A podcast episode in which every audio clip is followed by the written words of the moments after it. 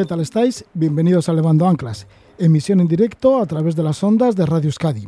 Estamos en vuestra compañía en estas dos últimas horas de este viernes festivo 1 de mayo. Esta noche va a ser especial porque, entre otras entrevistas, vamos a ofrecer una inédita con el escritor chileno recientemente fallecido, Luis Sepúlveda. Nos hablará de su pasión por la Patagonia. Esta entrevista la ofreceremos al final de Levando Anclas, pues alrededor de las once y media más o menos de la noche. También estaremos con Edurne Pasaban, estará también en la segunda parte del programa. En la segunda hora, pues allá alrededor de las... Sí, para empezar la segunda hora, a las 11 de la noche, estaremos con Edurne Pasaban, que recuerda un trekking por Bután y sus expediciones al continente africano. Estaremos también con otro Tolosarra, Edurne Tolosarra. Bueno, pues Iraiches Cargain también, él es guía de montaña y estará con nosotros. También hace escalada y tanto el esquí de montaña como la escalada lo hace por diferentes partes del mundo. Suele trabajar en las Islas Lofoten, sobre todo, esto en Noruega, dentro del Círculo Polar Ártico, y recientemente pues, ha estado en Georgia esquiando por pistas entre montañas de 2.000 a 5.000 metros. También nos describe cómo se ha deslizado por los territorios salvajes de los fiordos del norte de Islandia. Todo esto nos lo contará Eraich Escargain en esta primera hora de Levando Anclas. Estaremos también con Carlos Villoc, fotógrafo submarino, ofrece cursos en algunos de los mejores fondos marinos del planeta. Se refiere a su último destino, ha sido Filipinas, en donde ha realizado fotografía marco a diminutos peces bastante raros que se esconden ahí entre el fango. Carlos Villoc nos llevará a alguno de estos lugares misteriosos. Bueno, la verdad que no es tan misterioso, porque últimamente están bastante bastante de fama dentro de los submarinistas estos peces raros que se encuentran en Filipinas. Bueno, de todo ello nos hablará Carlos Villoc. Estaremos también con Daniel López Velasco, pasaremos de los fondos marinos de Filipinas, pues a las aves de Filipinas. Y Daniel López Velasco es ornitólogo, se mueve por el mundo para observar especies de aves, las aves más singulares, y ha estado en cinco ocasiones en Filipinas. Esta vez ha vivido multitud de aventuras en una isla perdida, entró en un bosque que había una cárcel, bueno, la cárcel estaba metida dentro del bosque, vivieron un tifón, se quedaron sin alimentos, muchas aventuras, enseguida nos cuenta Daniel López Velasco de esa experiencia última en Filipinas. Y para empezar el programa vamos a estar con Gorka Ocio, ornitólogo también, ornitólogo de Santurchi, junto con Daniel López Velasco y otros compañeros han puesto en marcha la página Aves desde casa COVID-19. Nos va a explicar enseguida la propuesta. Ahora escuchamos la música de Bocky Laferge un disco que acaba de publicarse y la canción Just the Same.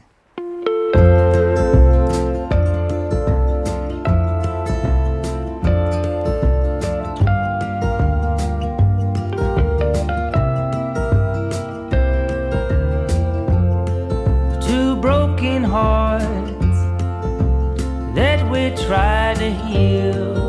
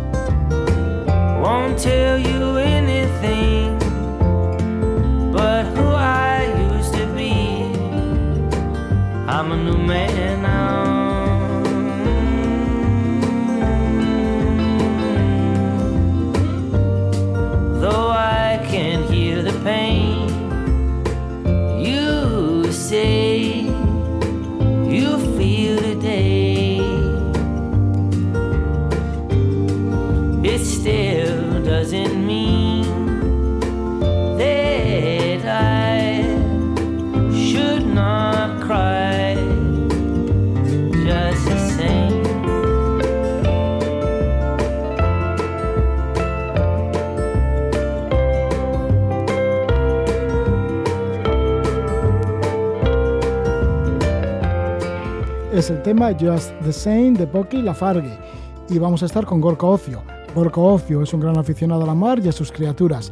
Lleva ya 30 años observando pájaros. Es el alma mater de verballenas.com, con saludas desde el puerto de Santurce y también de Bermeo para realizar avistamientos de aves marinas, delfines, cetáceos. Hasta ahora han realizado ya 12 campañas y a ver lo que sucede este verano con verballenas.com.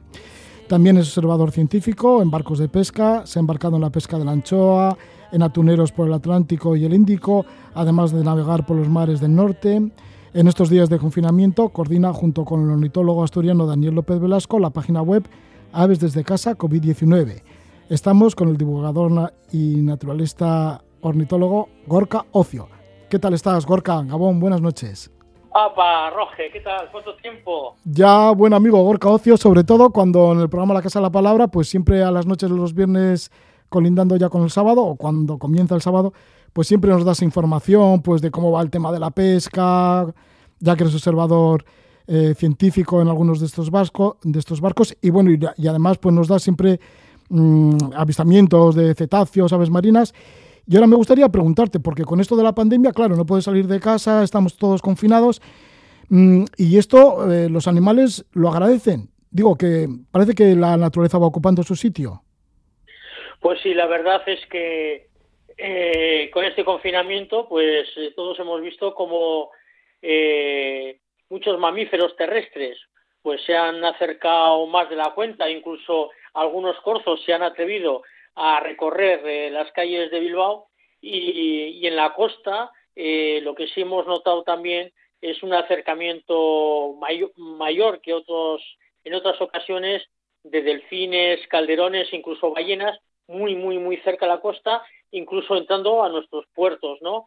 Indudablemente la, la tranquilidad reinante en la mar y, por ejemplo, en el estuario del Nervión, donde no hay embarcaciones de recreo, no hay nadie haciendo deporte con, con los kayaks o con veleros o y entonces eh, hay una, una tranquilidad mayor de lo habitual y ha favorecido pues que nos entren cetáceos y, y que se hayan quedado durante mucho tiempo con nosotros. Por ejemplo, es el caso de una ballena rorcual aliblanco que ha estado en el Abra. Pues sí, apareció el 28 de marzo una ballena, un rorcual aliblanco de unos de entre 9 y 10 metros eh, apareció en el, estuario del Nervión, en, el puerto de ampliación, en Santurci, y, se ha tirado ahí casi prácticamente un mes entero, ¿no? Eh, claro, cuando entra una ballena a un puerto, normalmente eh, no es una buena señal, ¿no? Es que normalmente son estar fastidiadas, enfermas y, y casi es como un final de, de su etapa, de su vida, ¿no? Pero en estos casos las ballenas, los rorcuales aliblancos, eh, es una especie de ballena que se ve muy, es muy costera en nuestras costas, más fácil ver desde tierra que desde la mar. Y, bueno, y se ha metido una en el estuario del Nervión y, no ha venido a morir, ha venido pues a, eh, a comer, a alimentarse, porque así lo demuestran los testigos, así lo demuestran los vídeos que nos han ido pasando prácticamente a diario eh, la ballena se ha estado durante un mes dentro del estuario del Nervión, en Santurci. Parece que nos echa de menos y ha venido a vernos y ha estado alimentándose de, pesca pequeña, ¿no? principalmente anchoas. Gorka, y también estás muy en contacto, en contacto permanente con los arranchales que participan ahora mismo en la campaña de la anchoa. Haces un seguimiento durante toda la semana. ¿Cómo está la pesca ahora mismo de la anchoa en el Cantábrico? Bueno, es la segunda semana y bueno, un poquito de, de todo, ¿no? Hemos tenido, eh, bueno, los barcos empezaron este lunes la flota vasca pescando, eh, buscando anchoa en Francia, entre Cabretón y Arcasón, con, un con resultados desiguales en, en, la flota. Hubo barcos que pescaron y otros que no llegaron, no llegaron a coger eh, anchoa. Y, y entonces han estado prácticamente desde el martes en las costas asturianas, entre Llanes y Rebadesella, eh, pescando. Eh, ha habido un poquito de todo, ¿eh? por fin, este viernes han cogido algunos barcos anchoa de 28 que se las han pagado a 6 euros con 11, un precio muy bueno si lo comparamos con el precio de toda la semana, ¿no? Porque principalmente la anchoa que han está cogiendo es de 40 a 45 granos y difícilmente se lo han pagado una media superior entre 1,20 y 1,40 euros. Claro, hay un descontento bastante grande entre los arranzales, algo que es bastante normal, eh, porque los compradores de anchoa se están eh, em, se están favoreciendo o se están justificando estos precios eh, por la pandemia del COVID-19, que si los restaurantes, que no hay suficiente demanda de las anchoas a la hora de, venderlas, pero claro, si, si, las, si las compran a esos precios y luego en pescadería eh, se vea reflejado, pues entendería. Lo que no se entiende es que luego en las pescaderías eh, los precios andan entre los 5 y los 7 euros cuando han pagado entre uno entre un euro y uno cuarenta, ¿no? Ahí no, no se sostiene eh, no se sostiene eso. Y bueno, desde aquí poner esa voz de queja de nuestros arranzales eh, ante una situación pues que, que les desborda porque están buscando anchoa buena, anchoa que puede ser entre los 35 y 40 granos el kilo y, y, los precios no se están reflejando en, en las distintas lonjas, no solo aquí, ¿eh? en ninguna lonja de Cantabria, ni en Laredo, ni en Santonia, ni en Gijón, ni en Ondarroa, ni en Guetaria, o sea, prácticamente eh, está siendo todo igual. Gorka, ¿qué hora tendrías que estar embarcado si no llega a ser por el COVID-19? Pues ahora estaría yo metido en un bacaladero de pasajes, estaría ahora en el norte de Noruega y, estoy en casa, confinado como, como estamos todos. ¿Y qué echas, ya, ¿y qué echas de menos de no estar en la mar? Pues, eh, pues eso, la libertad de, pues la libertad, qué leches, que vamos a hablar, ¿no? Aunque la gente suele comentar, ¿no? estás, eh, acostumbrado eh, estando en casa respecto a la mar. sí y no. estamos mejor en casa porque estamos con la familia y aunque sea puedes salir a hacer las compras, ¿no? Una vez a la semana, algo que cuando estás en la mar no puedes no puedes hacer esa, eh, no tienes esa libertad, ¿no? Pero bueno, el hecho de estar forzosamente por lo que estamos pasando todos, con toda la, preocupación de casa y de, nuestros amigos y nuestros familiares, pues indudablemente como en la mar nos está. Ya, pues sí. Mejor estar en la mar que en esta situación, ¿no? De, de la pandemia, del coronavirus. Pero bueno, le ponéis mucha voluntad y habéis creado Aves desde casa COVID-19 unos cuantos ornitólogos, gran aficionados a la ornitología, gran apasionados por la ornitología, que llevas ya muchísimos años en, ello, llevas ya 30 años observando pájaros, Gorka.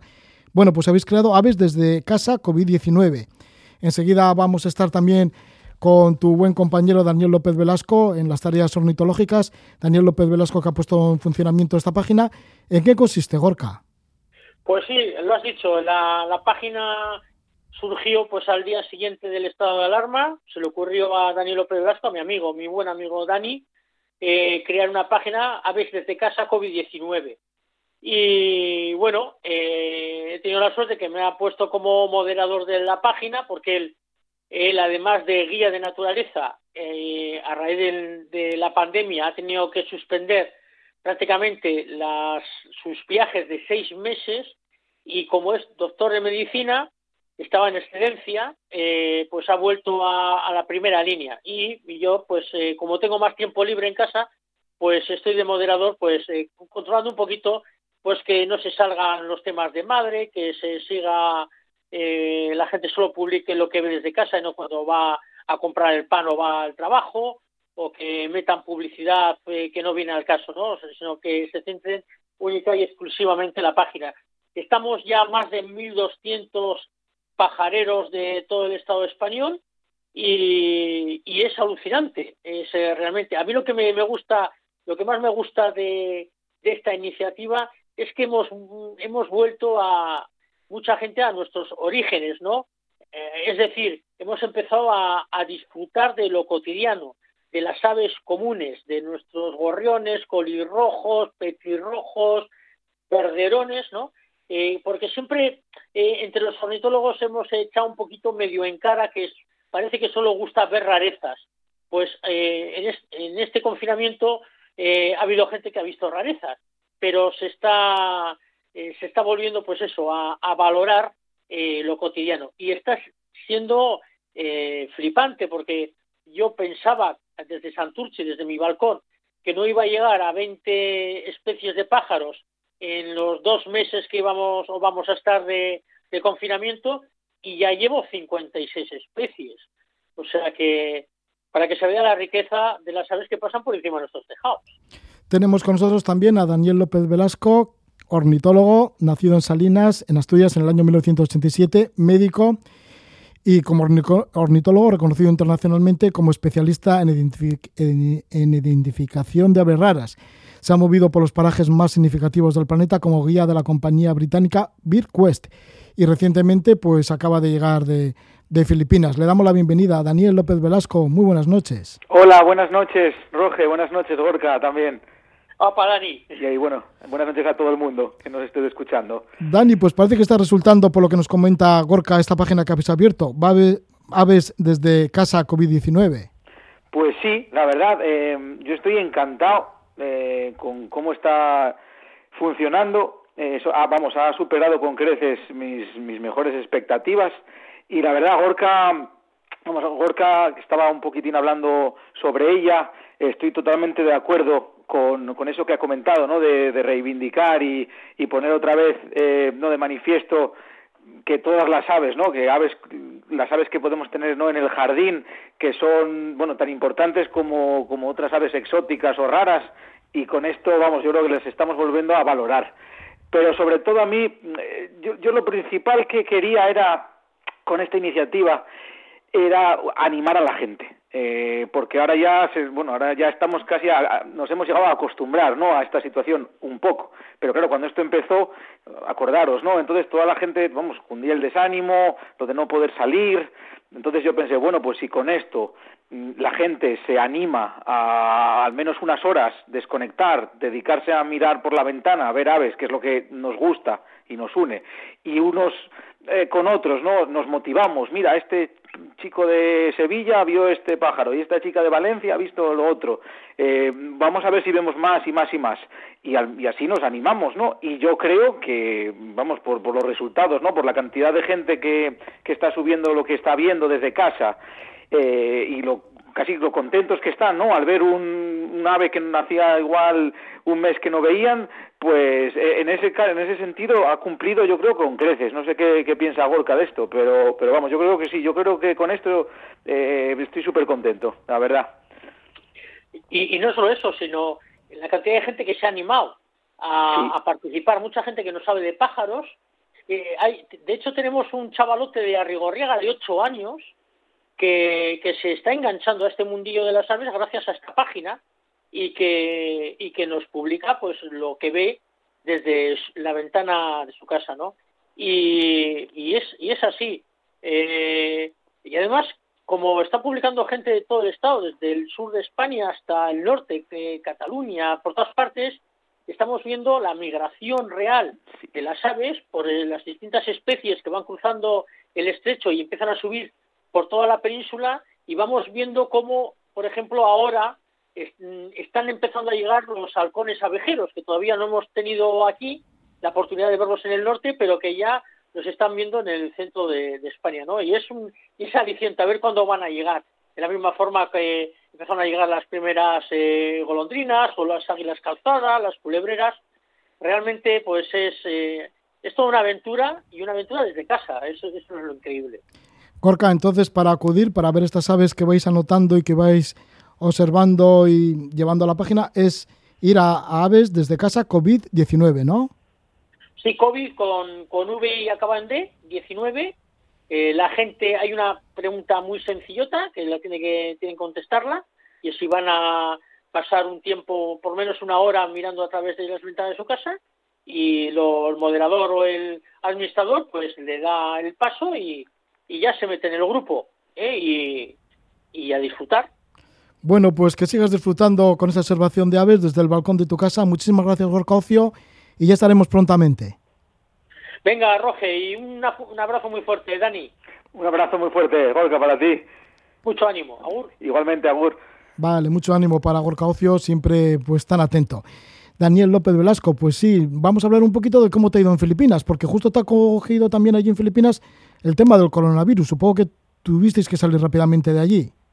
Pues sí, eh, la verdad, claro, cuando empezó mi viaje, fue un viaje muy largo, que un mes entero por numerosas islas del archipiélago, mm, ya estaba la cosa, eh, sobre todo en Asia, eh, poniéndose, bueno, bastante fea. Entonces, nosotros durante el viaje estábamos atentos a ver si había alguna restricción o, o nos obligaban a salir. tuvimos suerte y pudimos, bueno, más o menos eh, seguir el, itinerario establecido, pero nada, salimos al final de allí el 1 de marzo y fue justo, justo, porque a la semana o 10 días ya en Filipinas también cerraron todo. Eh, y bueno, ya habréis visto ¿no? en los medios que hay bastantes personas eh, turistas ¿no? de aquí quedaron ahí atrapados y estuvieron bastante tiempo para, para poder salir. Entonces, por los pelos, por los pelos salimos. Daniel, en Filipinas ya has estado en cinco ocasiones y esta vez pues ha sido a islas bastante remotas, pues a encontrar esas especies de aves bastante o muy raras, ¿no? Y entre otras, pues os ha, os, os ha llevado a ir a una cárcel. Bueno, teníais que ir a un bosque, pero este bosque estaba en la cárcel y en el bosque y en ese bosque metido en una cárcel, pues había alguna ave de las que ibais buscando. ¿Cómo entrasteis en la cárcel? Pues sí, es, una cosa curiosa. Eh, obviamente, además, aquí no estamos acostumbrados a eso. Eh, pero en, Filipinas hay muchísima deforestación quedan, hay muchas islas que casi no tienen bosque. Entonces, en esta isla en concreto, que se llama Mindoro, eh, las zonas bajas de Mindoro mm, ha desaparecido casi todo el bosque por culpa de la tala. Entonces, eh, hay una prisión bastante grande que cubre un, vamos, un territorio muy extenso y es de las pocas zonas donde hay bosque eh, virgen, ¿no? Que no que no se ha talado. Entonces, algunas de las aves que tenemos que ver, pues solo se pueden ver allí. Entonces, hay que entrar dentro del terreno de la cárcel. Eh, hay que pedir una serie de permisos y además no solo eso, sino que tienen que acompañar eh, los presos. Eh, los presos eh, hay varios que te los asignan y te guían por dentro de la cárcel. Mm, lo que pasa que ahora pasó una cosa un poco curiosa, ¿no? Que, que eran ellos mismos los que no querían que entrásemos nosotros a la cárcel. Eh, ¿Por qué? Porque como éramos europeos eh, y, y, bueno, no sabían con el tema del virus, tenían miedo que, bueno, al ser una comunidad la suya un poco cerrada, que pudiésemos ser nosotros, bueno, pues una, un vector y que, se, que les infectásemos a ellos. Entonces no, no nos, vamos, no nos daban permiso entrar a la cárcel. Entonces, en vez de, vamos, lo contrario a lo típico, ¿no? De intentar escapar de allí, lo, nosotros lo que queríamos era intentar colarnos dentro.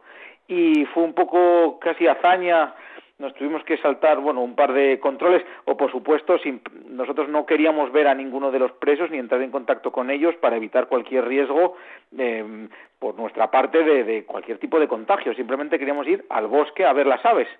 Entonces al final pues pues un día por la noche casi tuvimos que entrar por vamos por antes de la cárcel por por una serie de colinas para intentar llegar al bosque entrar en el terreno estar allí unas horas ver las aves y luego al final pues nada nos, nos sacaron de allí pero bueno eh, lo conseguimos y, y no pasó nada o sea, que finalmente entrasteis en la cárcel. finalmente conseguimos entrar en la cárcel. Conseguimos entrar en la cárcel eh, ya te digo, fue bastante problemático porque por los cauces eh, oficiales no, no había manera y claro, allí hay que ponerse un poco a veces en el lugar de, sobre todo sabiendo que no estás haciendo eh, nada malo, obviamente, ni poniendo en riesgo a nadie. Eh, pero claro, algunos de estos clientes son gente que, vamos, han pagado bastante dinero, es seguro que ellos nunca van a volver a esa isla, es una oportunidad para ellos única entonces tú tienes que intentar hacer todo lo posible dentro de lo, bueno, dentro de lo razonable, ¿no? Eh, para ver esas aves, ¿no? Eh, entonces, bueno, no entramos en contacto con nadie, nosotros hicimos lo que teníamos que hacer en el bosque, vimos las aves y al final nada, eh, nos fuimos y, no pasó nada, no hubo ningún problema. Pero bueno, sí, fue, fue gracioso lo de la cárcel. Sí, esto ya has dicho en la isla de Mindanao, pero también fuisteis a la isla de Panay y ahí parece ser que hubo como un tifón. Sin embargo, vosotros estabais empeñados en buscar una paloma, una paloma que es una especie en extinción que se llama la paloma apuñalada de negros. Exactamente, sí. Mira, ese era uno de los principales objetivos del viaje, intentar ver esa paloma. Es una paloma eh, muy rara, una paloma que además suele estar en el suelo, muy distinta a las que tenemos por aquí. Eh, se estima que quedan menos de 200 ejemplares en todo el mundo. Eh, antes estaba en la isla de Negros, pero ahora probablemente ya solo está en esta isla de Panay. Y muy poca gente eh, occidental ha podido observar este ave. Eh, yo calculo que probablemente menos de 50 personas en la historia la hayan visto. Y vamos, solo hay unas pocas fotografías hechas. Entonces esto era, de, vamos, una de las cosas que más queríamos ver en este viaje y por supuesto, mm, como suele ser habitual, pues hubo bueno, una serie de contratiempos que dificultaron muchísimo ya de mano acceder al, al lugar. Eh, cuando llegamos a la isla, pues había un tifón y era imposible mm, hacer nada. Entonces, un día entero estuvimos en, en una especie de hotel en la costa viendo llover muchísimo y vientos huracanados y vamos, no había forma de hacer nada. Entonces, al final pues decidimos cambiar un poco, aquí muchas veces vas sobre la marcha en estos viajes, ¿no? Adaptándote a, las condiciones y a, el tiempo y, a las cosas que van pasando. Entonces decidimos coger un ferry a otra isla para intentar los días que estaba muy mal tiempo en Panay eh, hacer algo, eh, sacar algo de provecho, ver otras aves en otra isla a la que también teníamos que ir más tarde eh, y después volver a Panay esperando que el tiempo mejorase. Mm, por supuesto hicimos esto, salió más o menos bien, pero también tuvimos otro contratiempo porque, pues porque el ferry que nos tenía que traer de regreso a Panay no apareció, no apareció el día que tenía que aparecer, entonces bueno, pues nos quedamos un día extra ahí en un sitio más o menos tirados, eh, esperando a ver si llegaba el ferry y bueno, eh, finalmente volvió. Y ya una vez de vuelta a Panay, mm, pues tocaba hacer una caminata muy dura eh, de casi todo el día, para llegar a esta zona de donde está esta paloma, donde se había visto en, el pasado.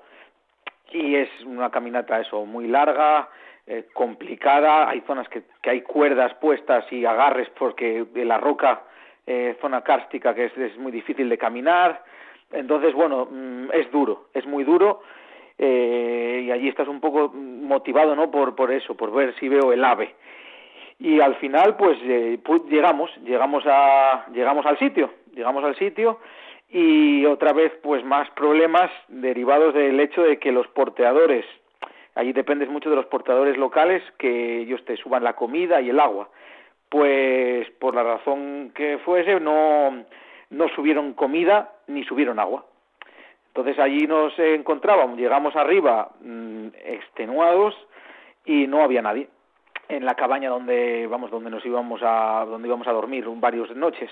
Entonces nada tuvimos que beber agua del del río y comida ah, quedaban un poco de arroz de los últimos grupos que había estado allí un tiempo antes. Yo tenía unos pocos snacks que había llevado para la caminata y con eso estuvimos tres noches eh, alimentándonos sabes así que ya puedes imaginarte.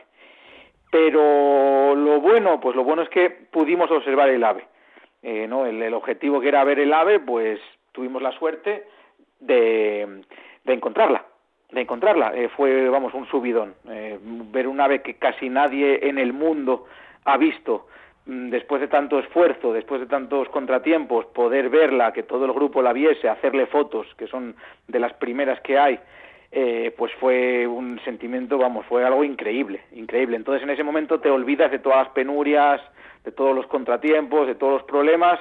El grupo está contento porque ha visto al ave y, nada, eh, misión cumplida y después ya pues para otra vez de la caminata para abajo y a, descansar. Sí, un éxito más. Sí. Al observar esa paloma apuñalada de negros.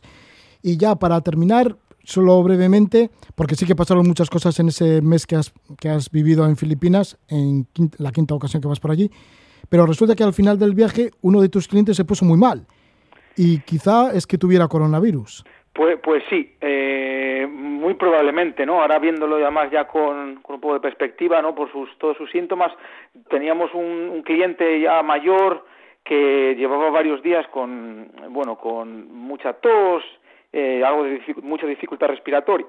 Y, de repente un día pues ya por la noche estábamos buscando un búho y el hombre se cayó al suelo y no daba casi señales de vida, lo tuvimos que llevar al coche, mejoró un poco, mm, pero a la noche siguiente mm, bueno, no apareció eh, pues, donde habíamos quedado en el hotel, yo subí a la habitación, él estaba allí semi inconsciente, entonces lo tuvimos que, vamos, llevar de urgencia al hospital y, el diagnóstico fue, bueno, tenía una neumonía bilateral eh, unida a dengue y unida a una infección bastante complicada del tracto urinario. Entonces, claro, todo junto, imagínate.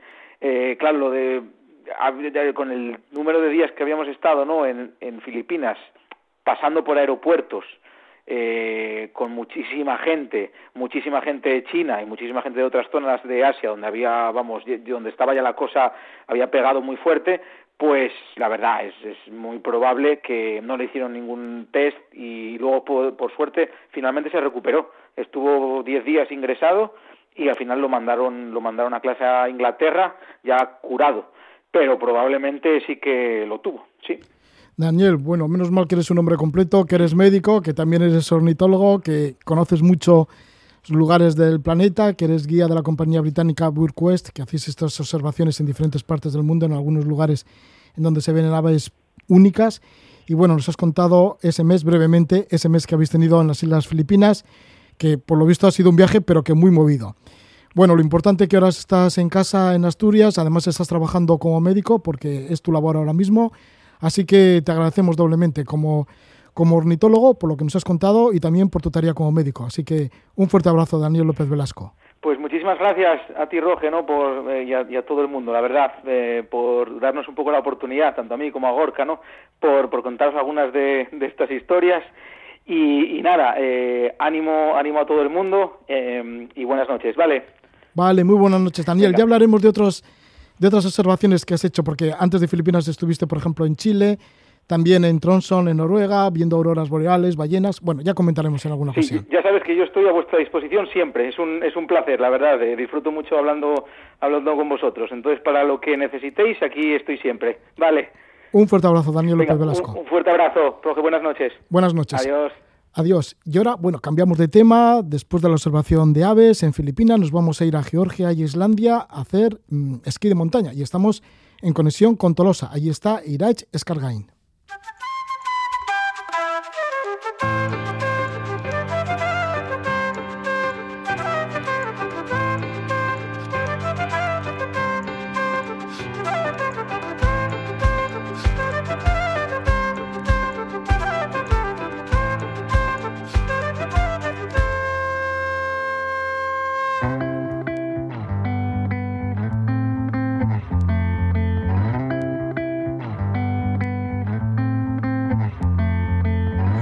საფიქრალ ჩემ თავს რომ ვანდო თავს თუ გავართმევ მე ამას დარდო.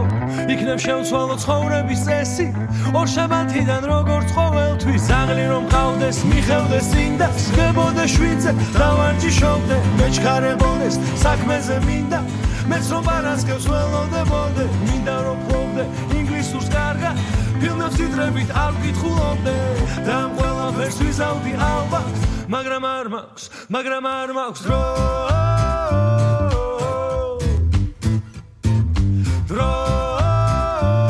es el grupo de Georgia en Saurebi. La verdad que el nombre es dificilísimo de pronunciar. Bueno, pero aquí está sonando y resulta que vamos a irnos hacia Georgia, a hacer esquí de montaña en Georgia y también a otros terrenos de Europa que son bastante salvajes, como por ejemplo el fiordo Siglu que se encuentra al norte de Islandia. Hasta allí nos va a llevar Iraich Skargain. Él es de Tolosa, guía de montaña, trabaja desde hace ocho años en Noruega, suele estar en las Islas Lofoten en invierno como guía de esquí de montaña y en verano haciendo escaladas en Lofoten. También combina las Islas Lofoten con los Pirineos. Esto en invierno. Además organiza viajes a países como Japón, Marruecos, Islandia y Georgia. Hace unos años le entrevisté a Irach cuando vivía en una autocaravana en los Alpes franceses. Estuvo durante ocho años en La Grave. Por aquel entonces hacía esquí de montaña y aventura en pendientes muy pronunciadas, sobre todo pues en esta zona de los Alpes franceses.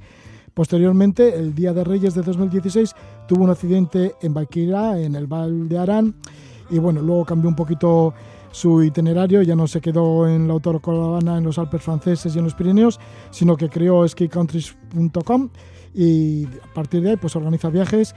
Eh, vamos a hablar un poquito de algunos viajes que ha realizado últimamente, como ha sido el de Georgia y también en los fiordos del norte de Islandia. Le damos la bienvenida a Iraich Skargain. Gabón, Iraich. Hola, Gabón, Gabón. Iraich, te encontrabas en Noruega cuando te sorprendió la pandemia del coronavirus. ¿Cómo saliste del país?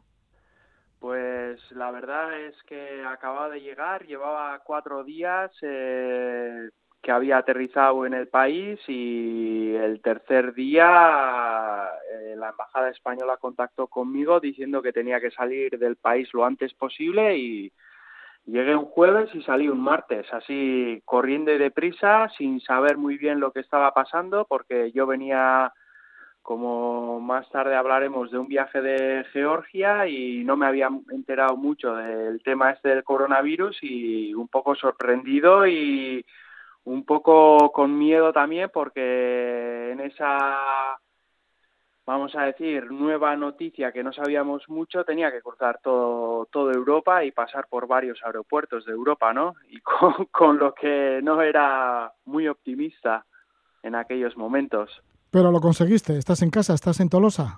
Sí, sí, sí, sí. Eh, de hecho, fue la primera vez que, bueno, me costó un pasto, pero llegué en un día desde, desde donde yo suelo estar en Lofoten a, a casa, en un día. Normalmente suelo pasar un día y medio o dos y esta vez fue todo muy, muy rápido y sí, sí. La verdad es que para el 16 de, de marzo ya estaba en casa yo. Iraich, y sí, enseguida vamos a hablar de Georgia, también de Islandia. Pero ¿cómo es tu trabajo en las Islas Lofoten? Porque las Islas Lofoten tienen que ser también preciosas. Sí, bueno, eh, yo empecé a trabajar en Noruega en, la zona muy famosa que se llama, eh, bueno, que es conocida como Lingen Alps. Y bueno, eh, allí me encontré como que el sitio era increíble, pero estaba muy masificado, ¿no? Y luego me hice otra temporada en la zona de Seña, me pasé otro invierno allí, con lo que era todo lo contrario, eh, de que no había nadie en el monte, vivía casi solo y en una semana podía tranquilamente estar sin ver a ninguna persona en el monte. Y luego, pues por estos dos trabajos me salió pues la oportunidad de trabajar en Lofoten, y bueno, en aquel entonces también era muy salvaje y sin mucha gente, ¿no? No es como ahora que, bueno, se está poco a poco masificando también, pero bueno, es una, es una isla preciosa donde las vistas al mar abierto, al océano son increíbles, eh, más que vamos a decir en Lingen o en Seña. En Seña también tienes algunas zonas, pero bueno, sí, es, es espectacular, es un unas montañas muy alpinas donde, bueno, compaginas la vista, ¿no? Con, con unas montañas muy alpinas en invierno muy nevadas, con el mar y en verano pues también lo mismo, ¿no? Además, las Islas Lofoten se encuentran dentro del Círculo Polar Ártico y los, Eh. y los descensos en esquí de montaña deben ser directos al mar. Eso es, eso es. Allí muchas veces yo ya llevo muchos años y igual no me, no me impresiona tanto, ¿no? Pero recuerdo también que al principio para mí también llegar hasta una playa esquiando y salir de la arena con unas botas de esquí puestas, con los esquís a la, al hombro, ¿no? Era un poco chocante y eso es lo que ahora mismo a los clientes también, a mis clientes, es lo que les más les impacta, aparte de todo todo el, el environment que me sale en inglés, todo lo que nos rodea es increíble, ¿no? Pero eso de terminar en el mar no estamos acostumbrados. Es, es esquiar hasta, hasta la playa o hasta el mar, ¿no? Eso aquí, vamos a decir, normalmente suele ser o, te vas al monte o te vas a la playa o al mar, ¿no? Pero allí puedes combinar las dos cosas, sí, perfectamente. Sí, hace siete años cuando llegaste a las Islas Lofoten a trabajar, pues sí que era algo inédito, ¿no? Había muy poca gente, ahora está más popularizado, como, como nos lo ha recordado. Bueno, vamos a acercarnos a otros territorios de Europa o entre Europa y Asia que son bastante salvajes y que has estado, como por ejemplo, ahora has estado en Georgia, has estado a finales de febrero hasta el 3 de marzo. Te fuiste con unos cuantos clientes allí y ¿en qué zona has estado? Descendiendo con esquí de montaña y moviéndote por, por las montañas con esquís. Eh, bueno, eh, en Georgia se encuentran como tres zonas, ¿no? Mestia, Ushugili y el Gudauri. Y yo he estado en la zona de, de Gudauri. que es una zona donde está muy cerca de la frontera de Rusia, cerca de, la región de Chechenia y toda esta zona. Y bueno, aquí se encuentra una estación de esquí eh, bastante antigua y que desde hace unos cuantos años, hace unos pocos años empezaron un poco a renovarla y se está, bueno, se está convirtiendo en algo un poco popular, pero todavía hay mucho terreno alrededor, ¿no? Que puedes descubrir, eh, bien haciendo esquí de travesía o bien utilizando los, remontes mecánicos y luego haciendo un poco de esquí de travesía, ¿no? Y sí, es una zona muy... Eh, tiene un toque soviético que eh, se ve que la gente es dura, han tenido una vida muy dura, ah, están cerca de la frontera y en unas montañas que, que, tienen mucha nieve. eh, las cimas, bueno, pueden empezar desde los 2000 y la más alta, que es el Kazbegi, es un 5100 metros y bueno, ahí tienes todo tipo de terreno y bueno, para los que vamos a disfrutar bien, pero para los que viven allí, pues es una zona bastante vasta y donde vive gente ruda, ¿no? Y luego también se nota mucho, pues el impacto de la guerra todavía está muy reciente en esa zona. Sí, porque ya has dicho, ¿no? Que es una frontera, es una zona fronteriza entre Georgia y Rusia. Así que supongo que esta zona es la estación de esquí de Gudauri, que esos montes de 2.000 a 5.000 metros de altitud, bueno, pues es una zona de gente ruda y que está también como muy militarizada. Eso es, eh, por ejemplo, eh, nosotros nos encontrábamos a unos 40 kilómetros de, de, la propia frontera, vamos a decir, que la teníamos al norte y enfrente nuestra teníamos que eh, más al sur de la frontera, una, una región ocupada por, por los rusos desde el 2009, que se, llama la región, a ver si lo digo bien también, Valley, pues que bueno, entraron allí a tiros y se han quedado allí, ¿no? Y eh, Ahí se encuentra un monasterio que se llama Limoí, eh, Lomiisi, que se encuentran unos monjes ortodoxos que desde ese monasterio puedes ver el campamento militar ruso, ¿no? Que están allí y bueno, y aparte de eso, en la misma estación, aparte de toda la gente que trabaja en la estación de esquí, tienes, te encuentras a los militares con con unas armas que imponen bastante y, en el monte también, ¿no? Vas foqueando, ves de repente una huella de una oruga o que no sabes lo que es porque estás en la mitad del monte y, y te encuentras a unos militares allí perdidos en la montaña que dices, ¿qué andarán haciendo? ¿Qué estarán controlando? ¿Qué harán? Bueno, y sí, es bastante impresionante todavía, sí. Iraich, ¿y a qué altitud estuvisteis esquiando por las montañas de esta zona de Georgia? Bueno, nosotros estuvimos una semana y era temprano para subir muy arriba también, entonces estuvimos sobre unos 4.000, 3.500 metros, esquiamos sobre esas altitudes porque era un poco temprano, aparte que esa misma fecha tuvimos una un episodio en esta zona de, de, de unas avalanchas impresionantes porque había mucho riesgo de avalancha y tampoco nos pudimos eh, explayar como nos gusta decir a nosotros en el monte, ¿no? Pues tuvimos que ser muy conservadores y tampoco conocíamos la zona, era mi primera vez que íbamos, entonces, pero bueno, se, como bien te digo, es una zona muy grande donde tienes muchas opciones y se puede hacer las cosas bastante seguras, aunque las estabilidades no estén tan seguras, ¿no? Esto en Georgia, en la zona de la estación de esquí de Gudauri. Eso que es. la más célebre de, este país, de Georgia. Y si nos acercamos a Islandia, estuviste en Siglu, ¿no? que es un fiordo al norte del país, que también es un terreno bastante salvaje. Eso es, bueno, Siglufjord, eh, que se encuentra todo al, bueno, es el, el fiordo más al norte de, Islandia. Ah, bueno, también este, este país también es como muy impactante, sobre todo primero por la tundra que, que hay en, el monte bajo, vamos a decir.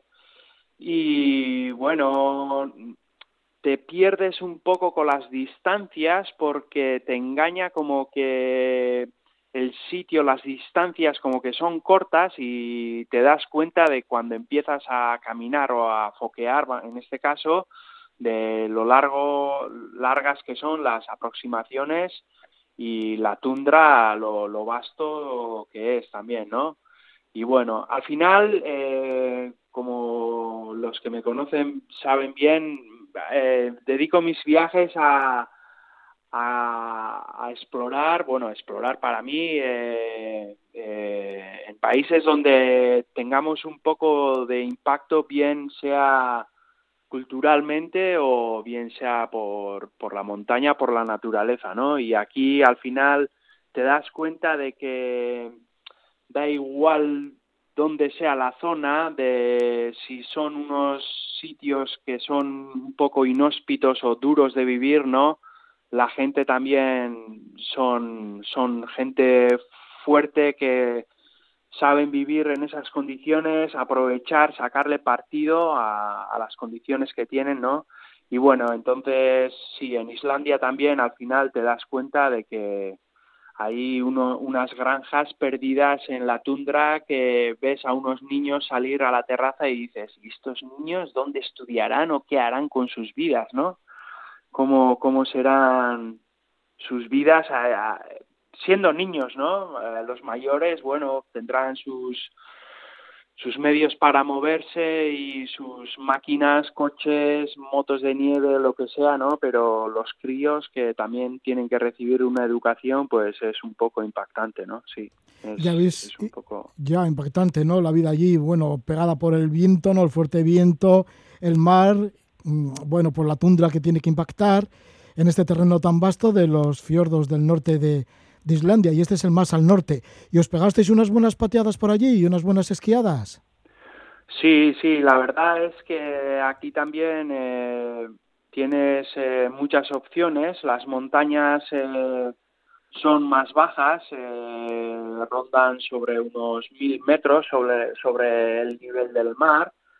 Y bueno, tienes muchas opciones de hacerte recorridos circulares, de en las fechas que fuimos, que era a finales de, primavera, eh, Islandia es muy famosa también por su nieve primavera, ¿no? Entonces, la nieve primavera normalmente quiere decir que te puedes meter en, en corredores o en pendientes que la bastante más empinadas, ¿no? Las estabilidades de las nieves normalmente, no siempre, pero suelen estar más, más estables, entonces te puedes meter en más berenjenales, ¿no? Entonces aquí sí, tuvimos desde corredores que, que íbamos a vista, que nos llamaron la atención desde, desde donde empezábamos o desde donde vivíamos incluso, desde la terraza, la línea que nos llamaba, pues la esquiamos también y luego también varias de circulares que le llamamos, ¿no? Y bueno, sí, así conocimos un poco el terreno y, y sí, tiene muchas posibilidades y bueno, eh, como te digo, pues un país también... Mm, yo pensaba que al trabajar tantos años en Noruega no me iba el, el shock o el impacto no iba a ser tan grande, pero sí, sí, sí, al final era, era muy impactante también. Pues muchas gracias. Sí, pues muchísimas gracias, Iraich Escargain desde Tolosa para habernos comentado estos lugares en donde sueles trabajar como esquiador de montaña, como guía de esquiador de montaña, también de escalada, las Islas Lofoten en Noruega, también nos has hablado de Georgia, las montañas de Georgia y ahora el fiordo Siglu al norte de Islandia. Que vaya todo bien, e iráis Skargain y el contacto, ¿cuál puede ser? Lo de skicountries.com.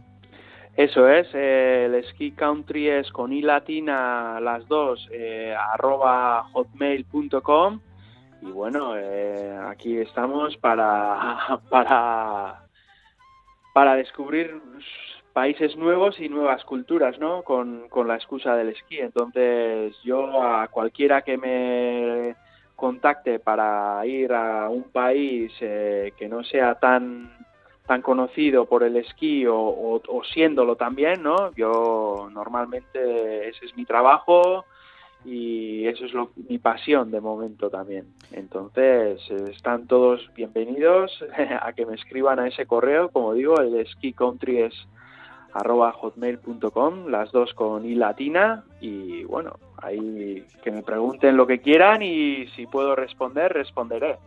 Iraich, pues ánimo y mucha salud. Hasta pronto, Iraich. Gracias a vosotros. Buenas noches.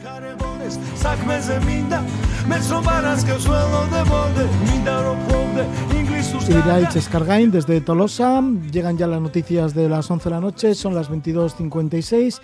Luego estaremos con de Tolosarra, Edurne Pasaban, que nos habla de trekkings que ha realizado por Bután. También nos habla de lo que quiere al continente africano. Últimamente va, bastante por allí, por el continente africano. Además de esto estaremos con Carlos Villoc, que nos hablará de inmersiones submarinas en Filipinas, en la isla de Anilao. Y estaremos atentos, porque al final del programa no os lo perdáis. Estaremos con el escritor chileno Luis Sepúlveda, falleció recientemente y nos hablará del amor que siente por la Patagonia en una entrevista que le realizamos hace ya bastante tiempo, pero que hasta ahora estaba inédita. Vamos a despedir esta primera parte con la música de Early James con la canción Clockwork Town.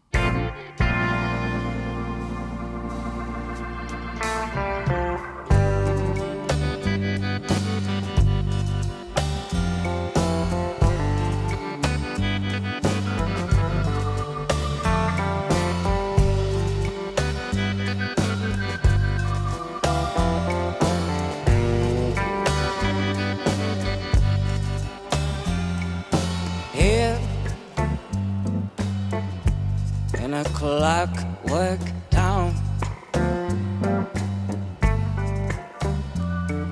Such a well kept burial ground.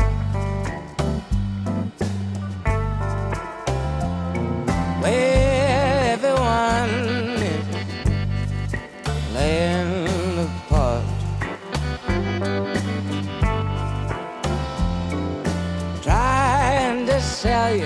on little lies they are. And it sure don't feel like home. Then again, what really does feels like everywhere I go, it's just a passing lane from whence I came. I changed my name again. Who am I fooling? The mail reaches its prior address. Who gets to read it is anyone's guess. And I find it amusing.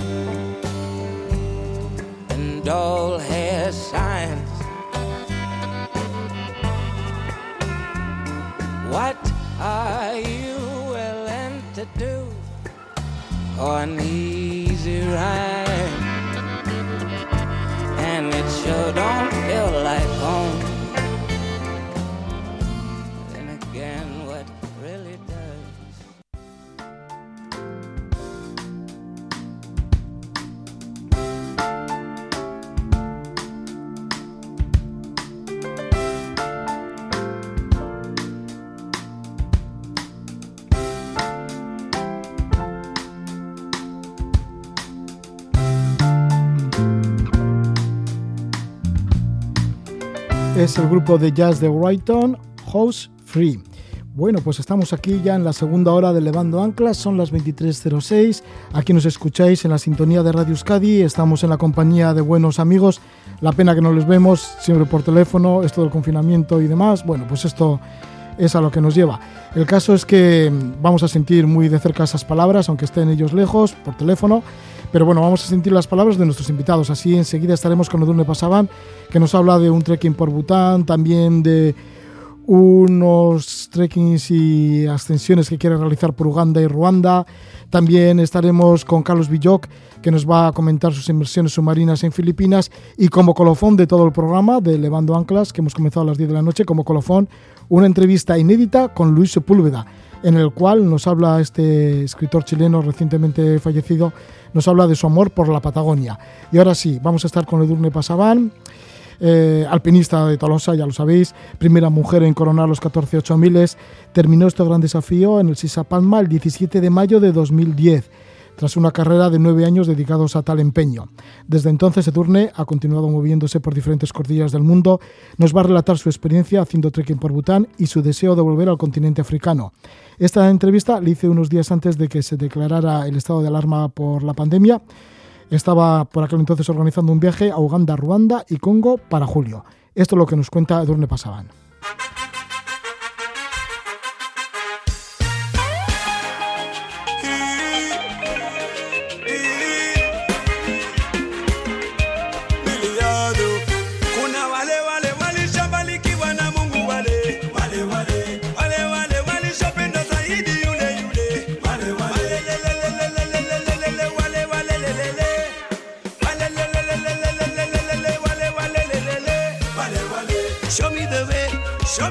Possibility.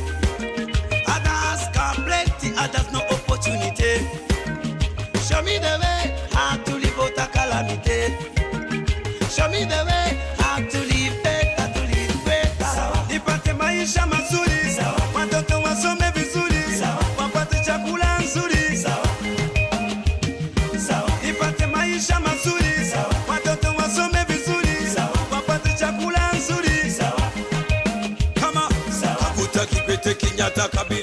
Es el cantante ugandés José Chamaleón. Vamos a estar hablando con Edurne Pasaban, Edurne Pasaban que guiará un viaje en el mes de julio por Uganda, la República Democrática del Congo y Ruanda, una tierra de volcanes y unas selvas que cobijan a los últimos gorilas de montaña. En la ruta se va a combinar los trekkings con, los, con las ascensiones a dos volcanes. Uno de ellos es el Bisoqué de 3.700 metros y otro es el en Yaragongo de 3.400 metros.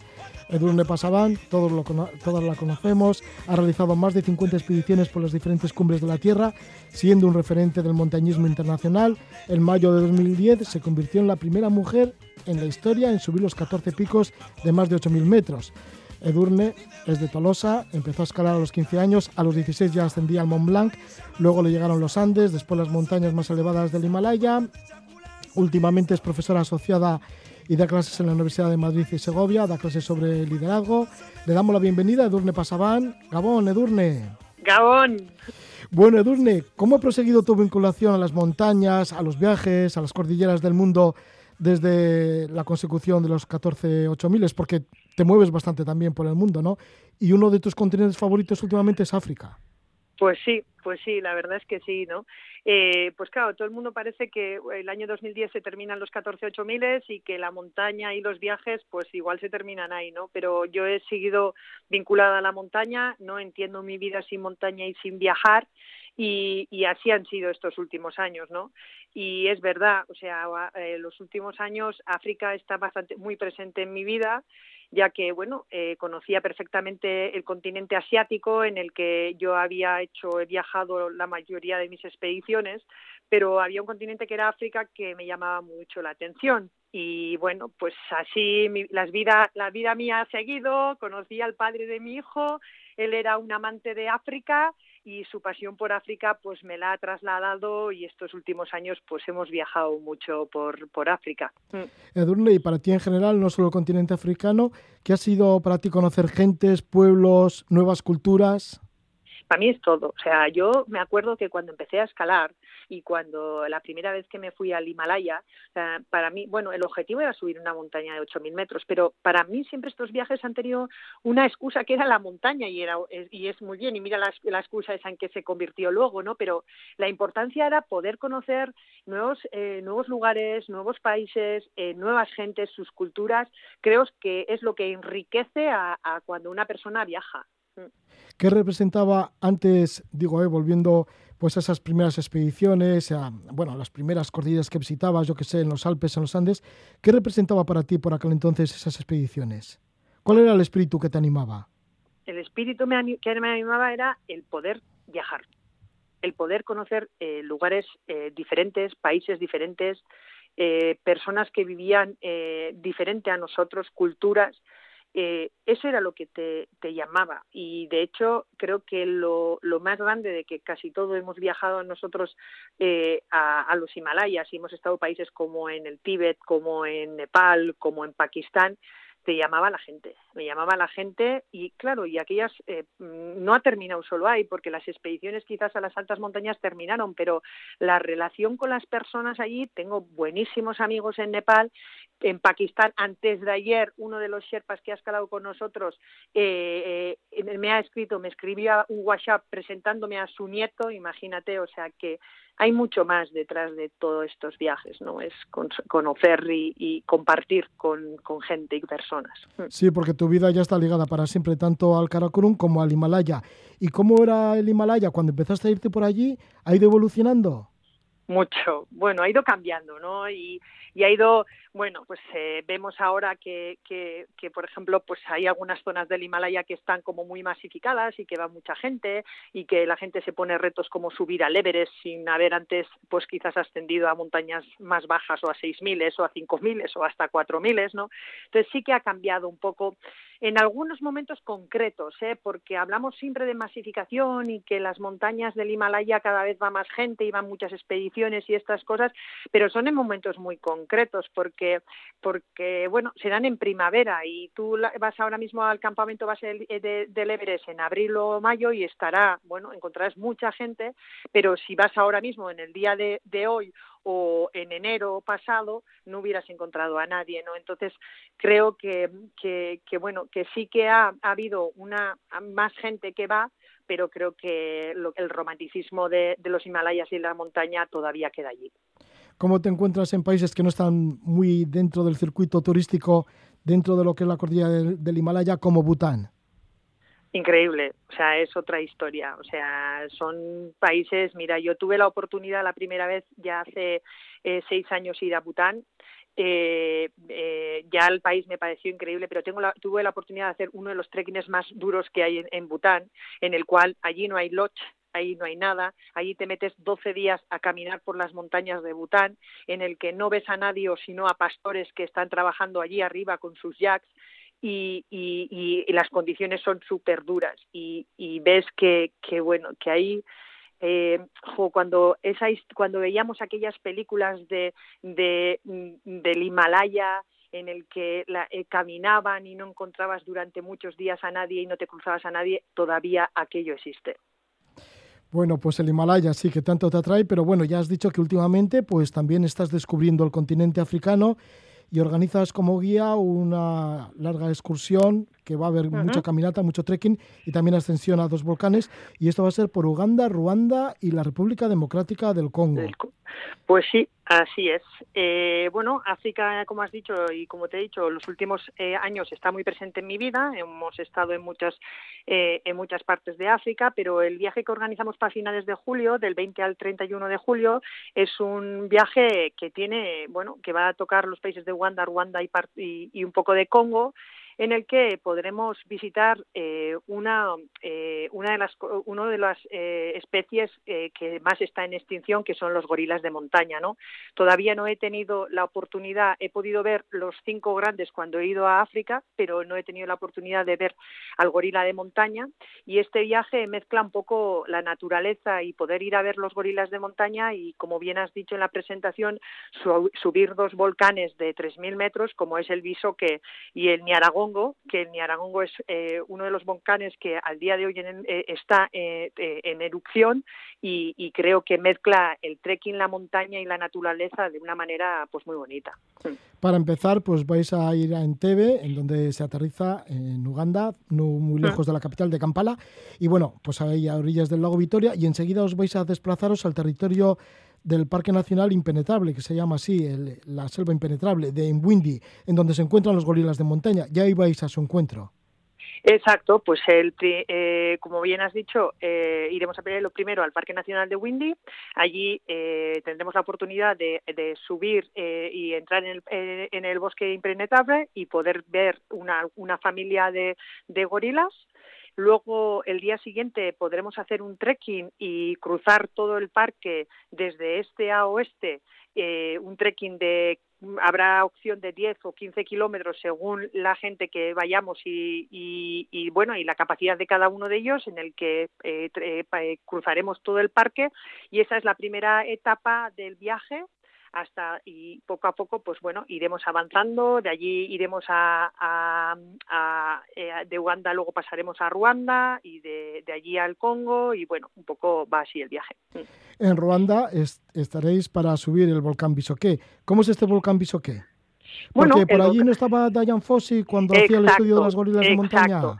Mira, una de las cosas que más me atrae de este viaje es toda la historia de Diane Fossey, ¿no? Yo creo que mm, yo como mujer es una de estas mujeres en el que yo creo que, que ya era pionera en su tiempo, ¿no? En el poder ir allí, ella sola, estudiar los gorilas, eh, conocer su historia y poder visitar la tumba de Diane Fossey será otra de las eh, otro de los trekkings que haremos aparte de subir al volcán Bisoque, que el volcán Bisoque es una un volcán de 3.700 metros, que es bastante exigente, lo cual, eh, bueno, eh, empezaremos a 2.000 metros y hay que subir hasta 3.700, eso quiere decir que vamos a ascender 1.700 metros de desnivel, o sea que la gente, pues bien o mal, tiene que estar eh, preparada para hacer un trekking por lo menos de 5 o 6 horas y, podremos luego visitar la, tumba de Diane Fossey, que para mí, pues, pues eso, te digo, tiene algo especial. Mm. Sí, Diane Fossey, que fue asesinada, ¿no? En sus investigaciones que hacía con los gorilas de montaña, pues terminó sí, asesinada. Sí, sí, Diane Fossey, bueno, pues era, eh, era una, una persona que investigaba eh, a los gorilas de montaña y es verdad, vivió muchos años allí y, y bueno, pues eh, un poco la muerte de Diane Fossey también está un poco ahí, un poco no está muy bien resuelta, pero fue, fue asesinada, no sabemos muy bien por eh, quiénes eh, realizaron, el, eh, bueno, la mataron, pero sí está allí su tumba y alrededor suya hay tumbas de diferentes gorilas que eran su familia el- eh, cuando ella eh, los investigaba. Sí, esta gran primatóloga. Y luego, ¿cómo es el volcán eh, Yaragongo? Porque vais a subir hasta su cráter. Exacto, mira, el volcán Ñaragongo es un volcán que está eh, activo. Eh, eh, subiremos hasta lo que es el volcán, hasta el cráter del volcán, y allí en la- cerca del cráter del volcán hay unas chabolas donde pasaremos la noche, o sea que ascenderemos, pasaremos la noche allí arriba y el día siguiente eh, volveremos a, a bajar. Es uno de los eh, volcanes activos en el que del mundo que está en activo y creo que, que bueno, pues es, es muy interesante el poder ver ver la lava allí adentro y poder vivir aquello desde y verlo allí arriba, ¿no? Edurne, algunos de estos sitios sí que van a ser nuevos para ti, pero no Uganda, ya lo conocías de antes. Sí, ya he estado anteriormente en Uganda. eh, es verdad que en esta zona no, porque no había tenido la oportunidad de, de ir al Parque Nacional de, de Windy, pero, pero ya había estado. Entonces, eh, para mí algunos sitios van a ser nuevos y, y la verdad es que vivir esto, esta experiencia y, poder compartirla con gente, pues creo que, me va a llenar mucho. ¿no? Al final, un viaje yo creo que es eh, poder vivir con las personas que, o sea, del, del destino, es decir, conocer nuevas culturas y nueva gente, pero también si ese viaje lo compartes con, con un, un buen equipo, que, que es lo que pretendemos ser, pues eh, llena mucho más. Yo creo que es cuando te vuelves a, a casa con, con ese sabor de boca de decir qué bien. Sí, porque de las montañas de- del continente africano sí que has estado en el Kilimanjaro. Sí, sí, sí, sí que he subido al Kilimanjaro. eh, me pareció espectacular, eh, me, podía- me pareció espectacular poder empezar a subir desde, desde un bosque frondoso a de repente abrirse allí y subir hasta la cumbre del, del Kilimanjaro y estar allí en medio y de allí bajar a la sabana y poder hacer un safari, ¿no? Creo que África tiene esto en el que en el que bueno, combinas montaña y, naturaleza de una manera en el que, que creo que esto pues ahora puedo entender a la gente amante de África que yo no lo conocía cuando tanto viajar en Asia pues les atrae, ¿no? Estamos con la Tolosarra Edurne Pasaban y nos está hablando de un viaje que va a participar como guía, va a ser del 20 de julio al 31 de julio por los países de Uganda, Ruanda y República Democrática del Congo. Edurne, para ponerse en contacto con, o para tener más información, creo que lo organiza Pangea. Exacto, esto es un, viaje en el que lo organiza la, la agencia eh, Pangea y, todo el mundo que esté interesado, estamos encantados, se pongan en contacto con nosotros. Eh, eh, bueno, les daremos la información, le explicaremos con más detalle todo y sin ningún compromiso. O sea, que nosotros encantados de que el grupo pues sea un grupo majo. Al final lo que vamos a hacer es, creo que vivir una experiencia única eh, y Roge, tú lo sabes, a, ayer cuando hablábamos has estado y has tenido la oportunidad de estar en esa zona, creo que es un lugar eh, que, bueno, eh, de estos de los que tienes ahí en la lista de algún día si quieres viajar, como me decías antes, ¿no? Te estábamos hablando de Bután y decías, jo, quiero sí. ir a Bután. Pues a mí este es uno de los viajes que también tienes ahí en tu lista y al final, si lo puedes compartir con gente, pues es increíble, sí. Uh -huh. Sí, por supuesto, esto de estar en la selva impenetrable en, en Windy y ver a los gorilas, bueno, es algo que te lleva, sí. pues yo qué sé, que te tira a los ancestros. Porque es que estás sí, ¿no? enfrente de los gorilas y dices, José, este es mi primo hermano, vamos.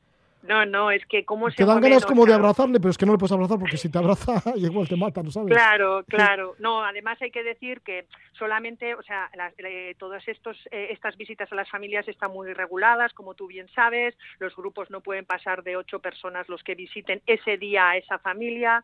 Más que hora, hora y media no puedes estar porque, bueno, claro, están en su propia hábitat, no este, o sea, tú te acercas allí y a veces en una hora los encuentras en, en, en, la, eh, en, el, en la selva, pero, o sea, igual en, en, eh, tienes que andar otro día en vez de una hora, tres horas para que encuentres esa misma familia, ¿no? Entonces, eh, son como, pues es como en estado puro, vives un eh, momento en estado puro en el que muchas veces hasta se te acercan a donde tú estás, o sea, hay gente que ellos vienen, tú no puedes tocarlos, pero ellos te pueden tocar. Sí, sí, pero bueno, siempre tienes que estar por debajo de ellos y, Exacto, y con muchísimo respeto, ahí. vamos, ellos son los jefes de la zona. Sí, sí, totalmente. Además, eh, siempre por ahí hay que andar con, cuidado con el espada, eh, espalda plateada, que es el jefe de, la manada y de la familia, en el que ese no sabes por cual, cualquier momento, pues eh, cómo puede reaccionar, ¿no? Es verdad que todo está muy controlado y que si no sería así, pues tampoco podríamos eh, llegar a visitarlos y andar a esto, pero eh, es una experiencia única. Mm. Sí, hay que estar sumiso ante los gorilas, por supuesto. Bueno, pues muchísimas gracias por estar con nosotros, Edurne Pasaban, y que vaya todo bien. Y buen mes de julio por estos países africanos. Gracias a vosotros. Ya os contaremos. Un abrazo.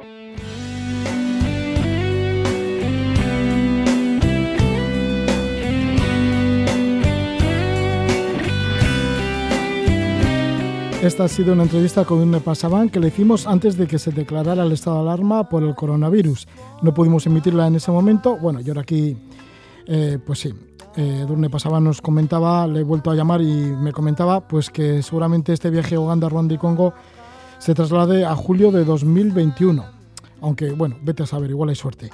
Seguimos aquí en el programa en Levando Anclas y ahora vamos a estar con Carlos Villoc. Antes escuchamos la música de Ichi un grupo de Filipinas. Mamelang binalik mo sa akin ng tayo'y maghiwalay 23-25 de la noche y estamos en conexión con Carlos Villoc. Le damos la bienvenida. Muy buenas noches, Carlos. Hola, Roge. Buenas noches. Carlos, que bueno, pues si antes nos hablaba el ornitólogo Daniel López Velasco en la primera hora del programa de las aves en Filipinas, pues ahora, Carlos, nos puedes comentar un poco la última inversión que has hecho en los fondos marinos de Filipinas, que ha sido uno de tus últimos viajes que has realizado por allí. Por cierto, que también has estado en Uganda, ¿no? Viendo en la selva impenetrable a los gorilas. Sí, me ha traído muy buenos recuerdos escucharle a Durne sobre la experiencia de, de, los gorilas de espalda plateada en Uganda el año pasado y la verdad que es una experiencia realmente alucinante. estar cara a cara con estos animales y bueno, toda la experiencia en sí del, del bosque de Windy es increíble. Carlos, eres fotógrafo submarino, natural de Guecho, tus fotos son conocidas internacionalmente y además pues organizas cursos de fotografía in situ. Y así has estado últimamente en Filipinas. ¿Cómo ha sido ese buceo en Filipinas, en concreto en la isla de, bueno, está cerca de Manila, en la isla de Anilao? Sí, bueno, eh, Anilao está realmente en la isla de Luzón, que es la isla principal, donde está la isla más grande, donde está Manila, y está apenas eh, tres horas en, coche de la capital. Entonces, el buceo que, buscamos en Anilao es un buceo diferente al resto de, destinos tropicales. En lugar de buscar arrecifes de coral muy coloridos, con mucha vida, lo que se busca en Anilao son especies muy exóticas, muy extrañas y que no se encuentran en ningún otro eh, ambiente, en ningún otro ecosistema. Entonces, se bucea muchas veces en, en, pendientes de arena, en zonas fangosas, buscando estos animales que muchas veces son diminutos, son de apenas milímetros, eh, otras veces tienen unos pocos centímetros, y como digo, son animales que no se encuentran normalmente en, los buceos habituales, en las inversiones de otros sitios. Entonces, bueno, este tipo de, buceo que se llama, eh, curiosamente en inglés se llama mac diving, que sería como buceo basura, buceo porquería, por las condiciones a veces en las que se desempeñan. Y, bueno, es un tipo de, de, inmersiones que ha traído a fotógrafos de todo el mundo y se está haciendo muy popular y bueno, realmente es muy, muy interesante. ¿Qué son animalitos muy pequeñitos, peces muy pequeñitos, bueno, peces, ludobranquios y otros muy pequeñitos que están ahí entre el fango y es difícil de captarlos? Sí, es lo que llamamos la, vida macro. ¿no? Por los, los fotógrafos hacemos eh, lo que se llama macrofotografía, que es fotografía de, especies muy pequeñas. Entonces se va, pues bueno, a veces incluso con lupa, buscando estos, estos animales. Una de las cosas buenas que tiene Anilao es que, que tiene un buen equilibrio entre este tipo de buceo y también tiene arrecifes de coral, eh, digamos, bonitos, con esponjas, con corales, con, con, peces coloridos. Entonces puedes practicar ambos, no, no es estar, por ejemplo, toda la semana en pendientes de arena buscando cosas muy pequeñitas, tienes un buen equilibrio entre eh, ambos tipos de buceo. Entre estos animales chiquitines que se pueden ver, observar, bueno, si tienes esa suerte en, en Anilao, está un pulpo, un pulpo diminuto que mide 5 centímetros, pero que debe ser mortal, ¿no? Porque tiene un veneno tremendo. Sí, es el, pulpo de aros azules que, que bueno, que es muy, muy eh, apenas tiene 5 centímetros, pero tiene unas bacterias en la saliva que hace que su mordedura pueda ser mortal. Entonces, pues bueno, lo podemos ver muy cerca. De hecho, es los, de los eh, sujetos que solemos buscar para, sacar fotos. y, pero bueno, no es fácil encontrarlos. Hace falta tener un poquito de suerte y contar con la ayuda de un buen guía que sepa en qué zona puede, puede vivir. ¿No es peligroso por el veneno que tiene, tan mortal? No, no, no, no es un agresivo. Él eh, utilizaría su mordedura solamente en caso de defensa, entonces si no le molestas, si simplemente vas a observarle o sacarle fotos, él nunca va a atacar. ¿Cómo son esas inmersiones? Porque tiene que ser al final de la jornada bastante cansado, ¿no? Bastante agotador, porque hacéis varias inmersiones al día. Sí, hacemos unas cuatro o cinco inmersiones al día y de hora y media más o menos, hora y tres cuartos, a veces hasta dos horas. Entonces, bueno, se va acumulando el tiempo de inmersión durante el día y pues podemos unir fácil eh, seis, siete horas de, inmersión. Entonces es bastante cansado. El tipo de buceo en sí, eh, digamos, cada inmersión no es eh, por las condiciones de agua tranquila, no hay corrientes, no hay olas. Cada inmersión en sí no es que sea cansada, pero sí se va acumulando al cabo de varios días el cansancio, el cansancio y la, pérdida de calor. Al final, debajo del agua se pierde mucha temperatura corporal y cuando buceas tan seguido no te da tiempo a recuperar ese calor, con lo cual al tercer, cuarto de día empiezas a notar bastante el frío, incluso aunque esté el agua a 28 grados. Estamos hablando con Carlos Villoc, esa experiencia que ha tenido últimamente en Filipinas, ha estado varias veces ya buceando en Filipinas, por supuesto, ya que ofrece cursos in situ de fotografía submarina fondos marinos de países como Indonesia, Filipinas, Mar Rojo, hasta por el Mar Rojo también por Egipto y así, por las Islas Maldivas, Baja California, México, que has estado recientemente, Costa Rica y otros muchos lugares. Además, fabricas y comercializas accesorios de fotografía submarina, así que también eres todo un inventor. Bueno, sí, al final todo lo que está relacionado con la fotografía submarina pues es, es mi mundo y, cuando estás bajo el agua tantas horas eh, sacando fotos, te das cuenta que los equipos actuales, pues que bueno, que, se pueden mejorar y que se pueden hacer más cómodos y te das cuenta, pues cuando das cursos que, las, la gente que está aprendiendo se puede beneficiar de ciertos accesorios y entonces, bueno, pues eh, siempre me ha gustado mucho crear a cosas nuevas y bueno, pues es parte del trabajo también. Carlos, ¿nos puedes dejar un contacto por medio de tu página y bueno. Sí, pues la, la página con mi apellido, que es Villoch, V-I-L-L-O-C-H, en billots.com, desde ahí ya pueden enlazar al, al, resto de páginas, a la de equipos, a la de viajes, cursos, etcétera. Carlos, ¿y cómo estaba la temporada hasta ahora con este paro de, debido a la pandemia y el confinamiento? Bueno, pues el, hasta ahora iba muy bien, fenomenal. Con, teníamos un viaje programado a Maldivas que hemos tenido que cancelar, que era justo estas semanas. Eh, tenemos otros viajes para después de verano que, bueno, habrá que ir viendo un poquito cómo, cómo está la situación, no, no sabemos todavía lo que va a pasar. Y, bueno, ahora ya deseando que lleguen las 6 de la mañana esta noche para salir un poquito a hacer deporte. Bueno, pues sí, que podemos hacer deporte. Muchísimas gracias, porque además tú eres un gran deportista. Aparte de submarinista, también haces skate surf, haces bicicleta de montaña, vamos, estás metido en un montón de, tareas deportivas. Sí, bueno, en el sofá no, ya hemos tenido bastante sofá estas semanas, a partir de ahora toca salir un poquito, ya estoy engrasando la bici para mañana a la mañana. Vale, pues que vaya bien con la bici. Muchas gracias, Carlos Villoch. A ti, un abrazo, Roger. Gracias por estar con nosotros esta noche. Un abrazo. Bueno, pues continuamos aquí en Levando Anclas y vamos a recordar al escritor y viajero chileno afincado en Asturias, Luis Sepúlveda.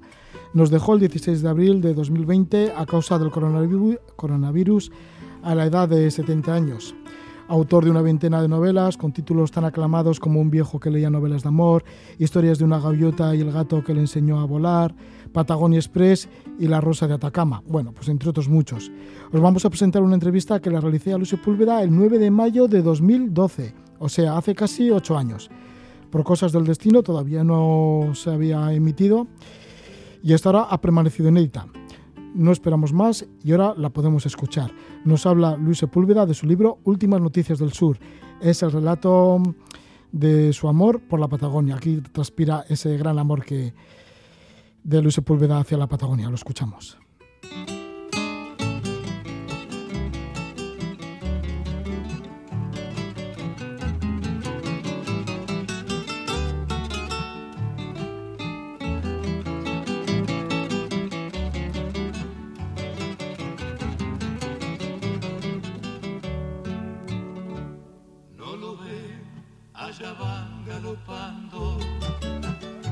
Los últimos gauchos para dónde irán.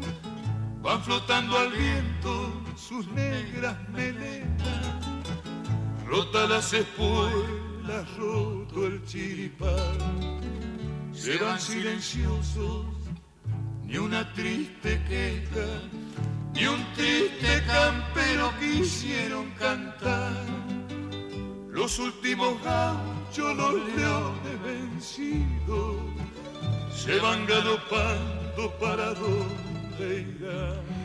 Es el tema Los últimos gauchos, interpretado por los Visconti. Vamos a hablar de esto, de los últimos gauchos y también de las últimas noticias del sur. Así se llama el último libro publicado por el escritor chileno Luis Sepúlveda. Junto con el fotógrafo Daniel Mordisky recoge este libro pues tres viajes que han realizado esta pareja de amigos por la Patagonia. Esta vez, como decíamos, Luis Sepúlveda nuevamente vuelve a la Patagonia y esta es en compañía del fotógrafo argentino Daniel Mordeschi. Ambos llegan al sur del mundo a ver qué encontraban por esos pagos. El itinerario empezaba en San Carlos de Bariloche, en territorio argentino, bajarían luego hasta Cabo de Hornos y regresarían por la Patagonia chilena hasta la isla grande de Chiloé, unos 3.000 kilómetros compartidos por dos amigos que fueron a encontrarse con gentes e historias en una tierra apenas habitada. Aquellos días de mochila y viento dio como fruto a estas últimas noticias del sur, la crónica de un viaje, pero en realidad son tres viajes realizados por estos dos amigos, un libro pleno de emociones y personajes de novela que fueron encontrando en el camino. Le damos la bienvenida a Luis Sepúlveda. Buenas noches, Luis. Buenas noches.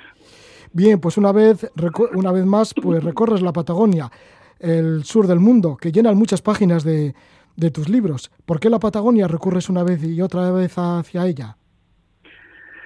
Es una de las regiones del mundo que más quiero, ¿no? Me siento muy bien ahí. De alguna manera, en gran medida, yo soy de ahí y y al año 96 con un gran amigo que es Daniel Morsinski, que es hoy día uno de los grandes fotógrafos del mundo, decidimos hacer un viaje y claro, tenía que ser a la Patagonia, pero sin la idea de, de hacer un libro de viajes propiamente tal, ¿no? Partimos con la idea de ir, ver, oír, conocer a la gente, oír a la gente las historias que tenían que contar y con mucho tiempo, ¿no? Tanto es así que hicimos un viaje como debe ser, con billetes solamente de ida, no teníamos billete de regreso, no sabíamos cuánto iba a durar el viaje ese.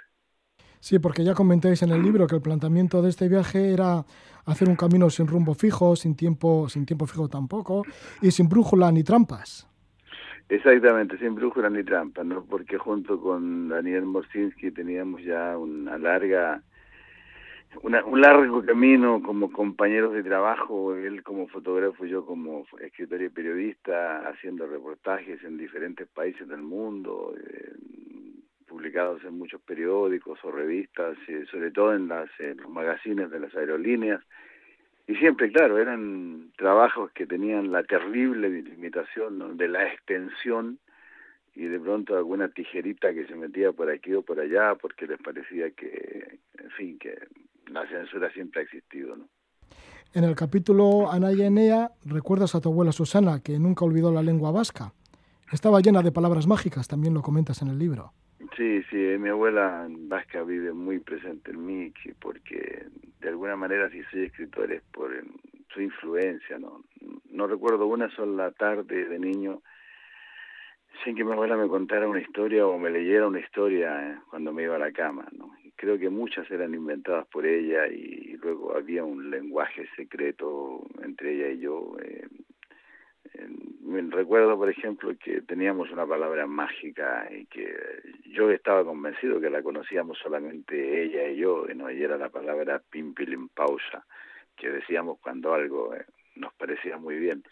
Y un día un muy buen amigo querido me dijo que significaba mariposa. ¿no? no le quitó el encanto, pero yo hubiera preferido no saber nunca el significado. También recuerda los viajes en tren que hacíais los veranos desde Santiago de Chile a Buenos Aires. Sí, era parte de, de una forma de ser, de, la ropa para los escolares era más barata en Argentina, entonces era tomar el ferrocarril transandino que salía de Santiago de Chile, trepaba la cordillera de los Andes, cruzaba por un larguísimo túnel, empezaba a bajar ya en territorio argentino, llegaba a Buenos Aires, el viaje duraba eh, más de un día, ¿no? sin bajarte del tren y era, bueno, estar en el país hermano, pero que también era un otro mundo, ¿no? Porque estaba lleno de librerías, lleno de cines y, y se publicaban justamente ahí todos esos libros que los niños chilenos amábamos leer. Ya en la Patagonia recuerdas un poquito y te expresas con el tema de las nubes. El cielo patagónico eh, se ve siempre bajo, ¿no? Las nubes parece ser que están siempre encima del viajero, que aplastan incluso al viajero. Sí, sí, el cielo se, el cielo se ve siempre tan bajo que parece que uno pudiera tocarlo con las manos y, y todo está eh, tan bajo, ¿no? Las nubes parecen, no sé, algodones que si te inspiras un poquito los podrías tocar.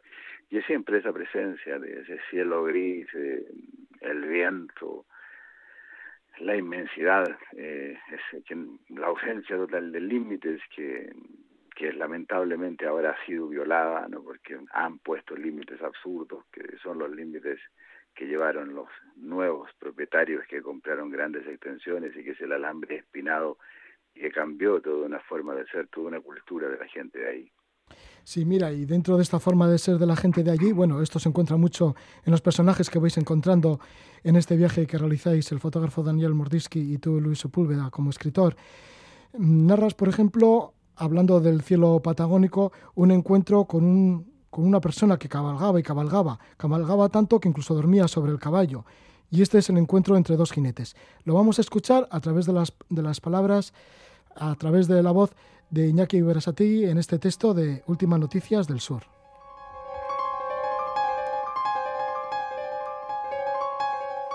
Con nubes o sin ellas, el cielo patagónico se ve siempre bajo, deja de ser la inmensa bóveda celeste de otras latitudes y aplasta al viajero.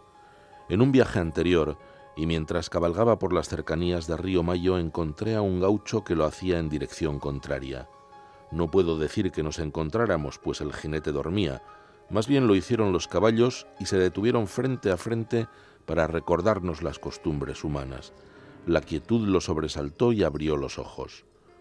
¿Cómo le va, paisano? saludó. Bien. ¿Y a usted? respondí. Aquí estamos, entre el cielo y la tierra, dijo, y espoleó su caballo. Y así es, en la estepa patagónica se está entre el cielo y la tierra. Esto, sumado a la invariable planicie, permite ver cualquier cosa, objeto o detalle por muy lejos que esté, y todo adquiere un carácter novedoso, extraordinario.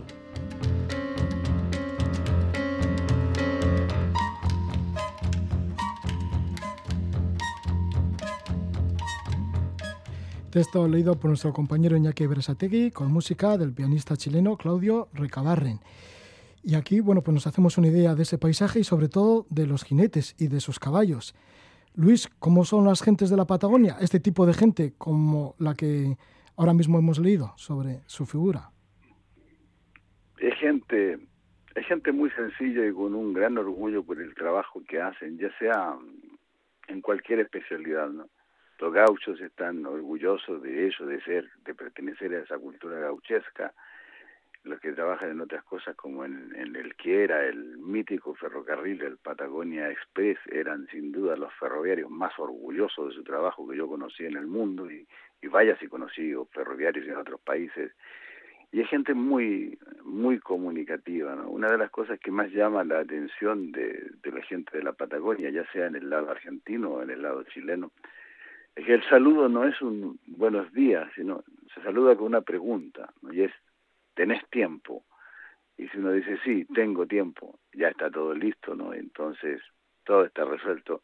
Hay espacio para que empiece, empiece la conversación, empiece el intercambio de ideas, empieza la, esa, una maravillosa hospitalidad, porque creo que son son esencialmente hospitalarios. ¿no? Uno, uno entiende el sentido verdadero de la palabra hospitalidad cuando llega a alguna casa en la Patagonia, sabe que el próximo vecino está a unos 50 o 60 o más kilómetros, llama, saluda, lo invitan a entrar, inmediatamente hay mate y torta frita, y es imposible irse, ¿no? porque cuando uno hace amago de marcharse, le preguntan inmediato, pero ¿para dónde va a ir si ahí vamos a tirar un corderito a las brasas? Es una hospitalidad extraordinaria que se manifiesta pero en todo sentido. Personajes, además de lo, de lo más curioso, te, os encontráis, Daniel y tú, por esos caminos de la Patagonia. En cierta ocasión, cuando ibais dirección al lago Cholilá, os, os encontrasteis con Tano, el luthier, que buscaba un violín en medio de la estepa patagónica. ¿Cómo que buscaba un violín Tano allí en, en la Patagonia? Esa misma pregunta nos hicimos nosotros ¿no? cuando, lo, cuando lo vimos y nos, nos saludamos y le preguntábamos que si buscaba algo, porque aparentemente estaba buscando algo, miraba hacia la estepa, hacia la inmensidad de la estepa con un gesto, no sé, parecido. Imagínate tú caminando por la Gran Vía de Bilbao, ¿no? Y de pronto mirando las vitrinas, porque estás buscando, qué sé yo, un par de zapatos apropiados, lo que sea. Y le preguntamos si busca algo, y nos respondió, sí, un violín. ¿no? Y dijimos, bueno, sus motivos tendrá para buscar un violín. Recuerdo siempre que mi, mi socio Daniel le preguntó, y, y cuando lo perdiste? ¿no? Y su respuesta fue genial. O sea, ¿cómo lo voy a haber perdido si todavía no lo encuentro? y de pronto llegamos hasta un lugar donde había muchísima madera, sobre todo había desechos del, del mítico Patagonia Express, ¿no? eh, traviesas que traviesas de las maderas más diversas, no traviesas que hubieran hecho la delicia de, de, de Agustín Ibarrola para hacer alguno de sus maravillosos eh, traviesuras que ha, que, ha hecho con esos elementos aparentemente tan toscos.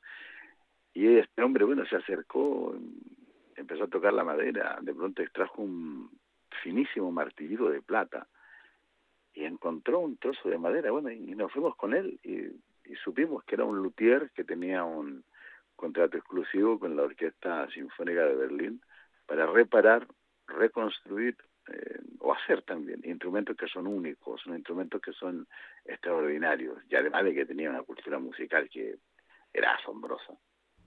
También os encontrasteis con el tataranieto de David Crockett, que os habló de la caza del indio patagónico en otros tiempos. Sí, ese para mí fue uno de los encuentros realmente que me... eh, A veces uno siente que, que esto de ser escritor, ¿no? Y que obliga a tener siempre las orejas muy limpias, ¿no? Y las antenas alerta. Me, me pareció uno de los encuentros más prodigiosos que he tenido en la vida, porque yo entré a un bar sin más disposición de, de comerme uno- unos bocadillos de carne y, y, y- unas cervezas y de pronto se me acerca un borrachín y que se presentan como que es el tataranieto de, de, de David Crockett y me muestra su DNI que efectivamente era de apellido Crockett y comienza a narrarme una historia que es eh, eh, que es toda una saga, ¿no? porque pasa a ambos lados de la frontera, está eh, la historia de Elizabeth Welter, que es eh, una aventurera que se, que se llenó de oro, eh, que mató a muchísima gente, que aún se siguen encontrando restos humanos en, eh, en uno de los lugares más inaccesibles de la Patagonia, que es la desembocadura del río Baker, ¿no? Ahí hay un hay un pequeño pueblito llamado Caleta Tortel que es muy pintoresco, muy bello porque todo es de madera, ¿no? Hasta las calles tienen, o la única calle, digamos, tiene también el suelo de madera. Y cuando la gente sale a los bosques a buscar frutos o hierbas medicinales que crecen en el bosque o, o madera simplemente, bueno, suelen encontrarse esqueletos y restos de balas ¿no? del calibre que disparaba la famosa Elizabeth Walters, que fue, se transformó en una de las mujeres más ricas del mundo. Sí, que era una villa inglesa, ¿no? Que tenía una gran pericia como tiradora con el Winchester.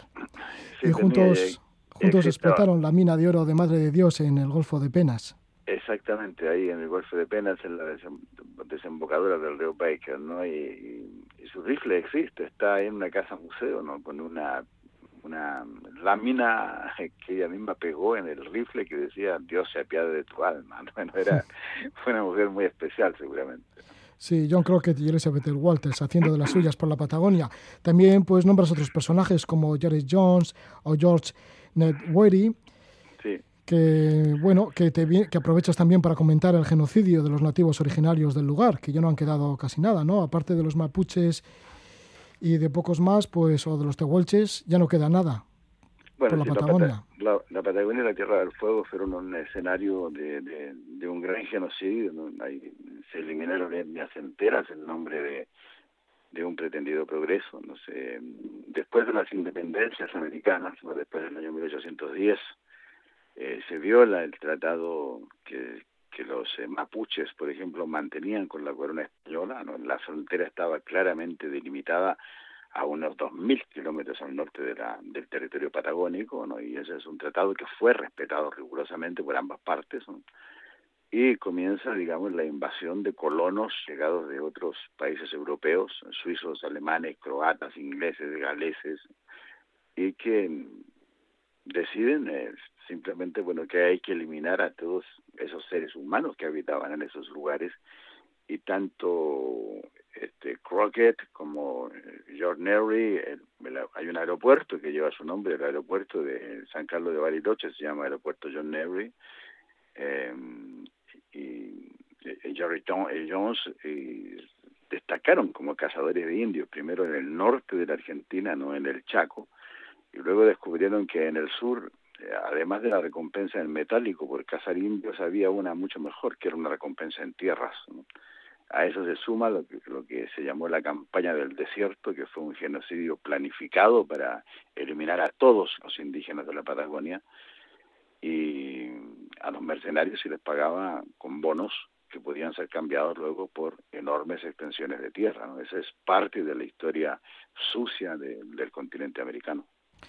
Vais caminando por la Patagonia y vais encontrando todo este tipo de historias. Historias, bueno, pues que algunas muy feas, muy malas, como la que acabas de comentar, una huella muy mala, y otra muy buena, por ejemplo, y sorpresiva, ¿no? Otro de los personajes así, pues que quizás solo se pueden encontrar en la Patagonia, Doña Delia, la, señor- la señora de los milagros, que tenía una casa con jardín, que era el jardín de la abundancia la abundancia en un lugar pues que no hay nada, ¿no? Como es la estepa de la Patagonia. Sin embargo, pues la, la- el jardín de Doña Delia era pues es un jardín muy florido.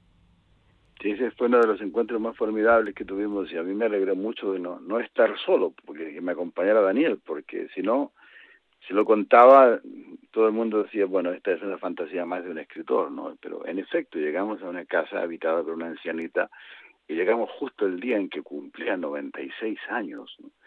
Y era como si nos como si, no, si nos estuviese esperando, porque cuando nos contó eso le dijimos, bueno, lo celebramos entonces juntos, ¿no? Y, con toda su humildad, eso de tener lo poco que tenía, su, su fogón con la, la pava del agua lista para el mate, preparó el, la comida típica, el pan típico del sur, ¿no? que es la torta frita, y, y nos fue contando lo que era su vida, lo que había sido su vida, y de pronto descubrimos que tenía un don maravilloso especial que parecía una prueba de un mago, eh, porque no es usual que alguien con sus manos empiece a flotar una rama seca, de, de, una ramita seca de un manzano, y de pronto, bueno, empieza a surgir la flor, eh, el azar, y claro, nos quedamos asombradísimos, y cuando le preguntamos cómo lo hacía, bueno, ahí está en el libro su respuesta, ¿no? Para ella era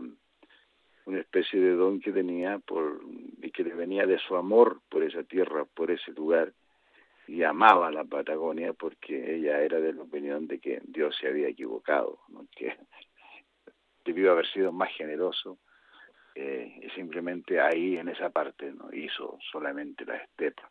Y bueno, y estuvimos con ella e incluso luego pudimos seguir eh, su aventura cuando intentaron echarla de ese lugar porque habitaba en un puesto que aparentemente no tenía más propietario que, que el Estado argentino. De pronto un, un hombre de dudosa capacidad intelectual como Silvestre Stallone ¿no? compró una cantidad de 600.000 hectáreas en la Patagonia y en su propiedad comprada estaba la casa de Doña Delia e intentaron expulsarla. Pero se abrió una enorme campaña de solidaridad entre los gauchos y entre, entre más gente incluso esa campaña de solidaridad destapó un escándalo mayor y es que el gobierno de Menem tenía pensado entregar el territorio patagónico a los Estados Unidos como pago por la deuda externa, ¿no? Y se logró parar todo eso y además, doña Delia se quedó ahí y, y, siguió viviendo ahí hasta el fin de sus días. Sí, porque cuando lo encontrasteis vosotros en el año 1996 tenía 95 años, ya que ella nació sí. en el año 1901. Exactamente, era el día de su cumpleaños y bueno, y, y fue, no, fue uno de los encuentros más, más formidables y maravillosos que he tenido en, mi vida. Y vaya si me he encontrado gente interesante. Esa mujer, esa ancianita tenía, tenía algo y ese algo era, era simplemente una tranquilidad muy grande, una serenidad muy grande, ¿no? y eso se trasladaba al entorno de su casa, porque ahí en la estepa patagónica el viento, que es cruel, que es gélido, no permite que crezca nada más que, un hierbajo, que es el que llena todo el territorio. Sin embargo, ella tenía hortalizas, tenía árboles frutales y, todo tenía las huellas del viento, ¿no? del viento terrible que viene del Polo Sur, pero sin embargo crecía y florecía, porque con sus pequeñas manos de anciana trabajaba esa tierra y ponía todo el amor del mundo en lo que hacía. Doña Delia, la señora de los milagros, que tenía ese don de la fertilidad. Bueno, pues gentes, personas de una forma y un carácter muy particular y también una forma de hablar distinta, bueno, muy, muy peculiar del lugar, ¿no? Del cual, bueno, pues podíamos seguir hablando. Y es que este libro, Últimas Noticias del Sur, se llaman así porque es un libro de noticias póstumas. Sí, la región cambió enormemente, a partir del año, a partir de las dictaduras, digamos, de los, los, años 70, empiezan las grandes liberalizaciones, empiezan las grandes privatizaciones, grandes extensiones del territorio a ambos lados de la Patagonia son entregados a la voracidad de compañías multinacionales, de las cuales se encuentran también algunas españolas como Endesa, por ejemplo y se olvidan de que ese lugar está habitado, que ahí había gente, y gente que tenía sus propios proyectos de vida, sus formas de vida, y por lo tanto sus culturas, ¿no? porque el gran remanente, lo que genera el trabajo, se llama cultura, ha sido así siempre a lo largo y ancho de la historia de la humanidad. Y nos fuimos dando cuenta, bueno, de los terribles cambios que estábamos viendo, éramos testigos, es así, por ejemplo, que fuimos eh, los últimos viajeros del Patagonia Express en el último viaje como, como medio de transporte público de ese mítico ferrocarril. Todavía está ahí, pero es una atracción turística. Cualquier turista millonario lo puede fletar y dispone de un ferrocarril de vapor para hacer un tramo de unos de unos 350 kilómetros, pero una región enorme se quedó sin transporte público. Eh, vimos lo que significaba en los cambios culturales el, el aparecimiento del alambre espinado, ¿no? Porque antes de que Penetton, Ted Turner y otros millonarios empezaran a comprar grandes extensiones en la Patagonia, la gente que vivía en la parte del Pacífico se trasladaba a la parte del Atlántico a trabajar en las labores de la esquila en el tiempo cuando hay que esquilar a las ovejas y no había nada que interpusiera en su camino, en su marcha hacia el trabajo, de la misma manera que nada interrumpía el, el camino de las manadas de guanacos o, de, los rebaños de, de, ñandúes, que son las avestruces de la Patagónica. Pero aparece el alambre espinado y la gente no puede hacer ese camino que hicieron durante, durante tantísimos años, durante siglos, porque la insolencia de la propiedad privada les dice, bueno, ya no se puede pasar, ya no podéis trabajar y por lo tanto se interrumpe también una forma cultural que fue riquísima. Y claro, se transformó en un libro de noticias póstumas esas, últimas eh, noticias de ese sur que yo que yo amo tanto y, y realmente la clave de, de, cómo tenía que contar esas historias que tardé mucho en terminar de escribir me la dio um, alguien en una pulpería que es un, son los negocios en donde se vende de todo no son venden productos veterinarios productos de farmacia comestibles sirven de correo de lugar de reunión etcétera. Un día alguien llegó ahí y dijo, si me permiten, quiero contar una historia, y alguien, otro de los que estaban ahí, le dijo algo que para mí reunía la más eh, grande de las lecciones literarias. Le dijo, sí, pero no la contés como un doctor, contala como un poeta. Y me propuse, bueno, muy modestamente contar este libro como un poeta, que es la mejor manera de contar las cosas. Pues aquí lo tenemos presente, este libro, Últimas Noticias del Sur, de Luis Sepúlveda, el escritor chileno Luis Sepúlveda, junto con el fotógrafo argentino Daniel Mordinsky, realizando un largo viaje por la Patagonia, que en realidad son tres viajes, uno realizado en el año 1996, el otro en 1998 y finalmente el 2001 las noticias póstumas y como escribes en el libro, nada de lo que vimos existe, existe tal como lo conocimos. De alguna manera fuimos los afortunados que presenciaron el film de una época en el sur del mundo. Pues muchas gracias por tu libro y gracias por tus palabras, Luis Sepúlveda. Muchísimas gracias, muchísimas gracias por, por vuestra atención. Hemos escuchado una entrevista inédita con el recientemente desaparecido Luis Sepúlveda, escritor chileno asentado en Gijón. Despedimos ya el programa de Levando Anclas. Nos volvemos a ver el domingo de 10 a 12 de la noche.